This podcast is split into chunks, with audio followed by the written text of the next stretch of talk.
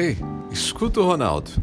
Você já viu gente usando frases que encontrou na internet para dar indiretas ou até para justificar as suas atividades questionáveis? E aí, já viu? Eu vejo quase todos os dias. Deixa eu te contar uma história para ilustrar.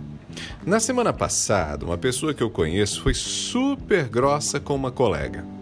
Na verdade, atacou a outra.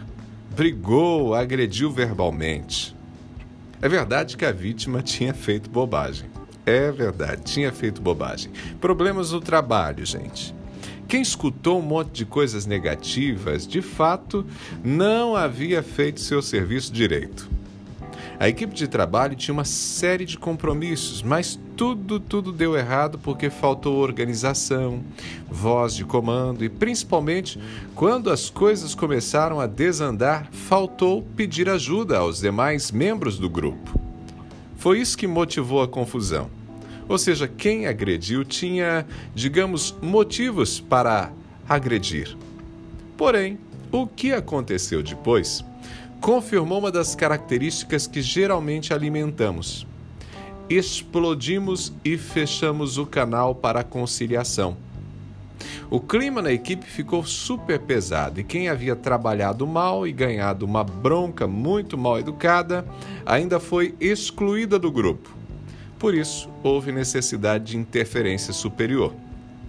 A equipe foi chamada pelo chefe que pediu a conciliação. E aí houve resistência. Minutos depois da reunião, lá estava na internet uma frase, uma frase apropriada de algum perfil nas redes sociais.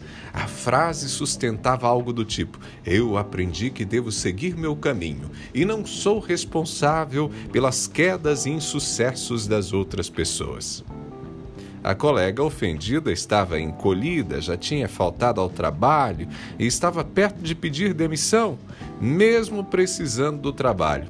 Mas quem agrediu não se achava responsável pelo problema, ou pelo menos parte do problema.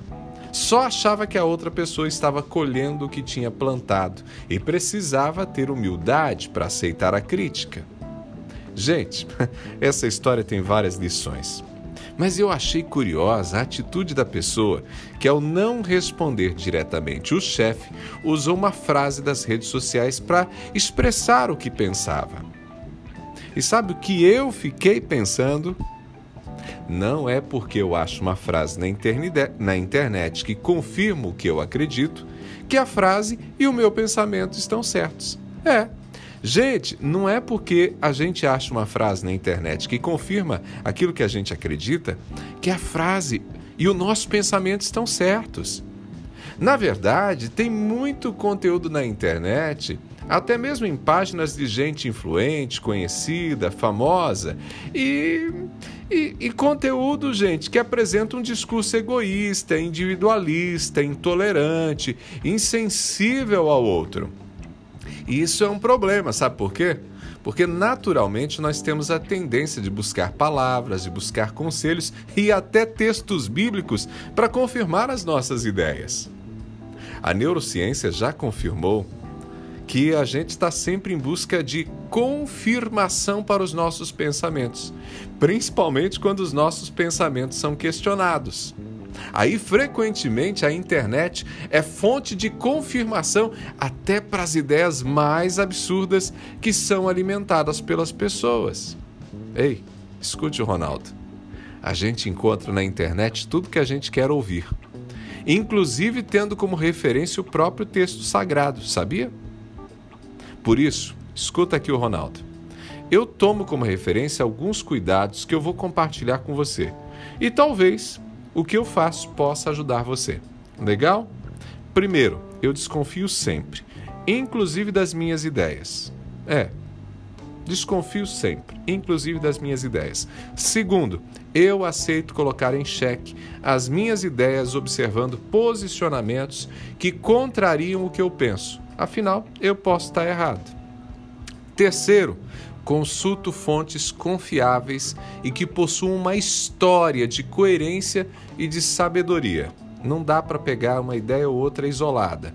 Então a gente precisa de fontes confiáveis, que possuem uma história de coerência e sabedoria. Quarto, eu gosto demais de frases profundas, mas eu procuro entender essas frases em seu contexto. Já vi muita frase fora de contexto que não tem nada a ver com o que o autor pensa. Então, a gente precisa tomar esse cuidado. Por fim, a minha lente para olhar o mundo é Jesus Cristo. As atitudes de Jesus Cristo, como ele se comportava, o que ele fazia, a vida e as práticas do homem-deus é meu guia de vida. Então, fica a dica. Pegou a ideia? Eu espero que esses cuidados que eu tomo possam ajudar você também no consumo de conteúdos na internet, para que você não tome na internet alguma coisa como referência achando que aquilo sustenta uma ideia que você mantém aí na sua cabecinha. Combinado? Pegou a ideia? Abraços do Ronaldo. Eu sou Ronaldo Neso, estou lá no Instagram, arroba Ronaldo Neso. Estou te esperando. A gente se fala.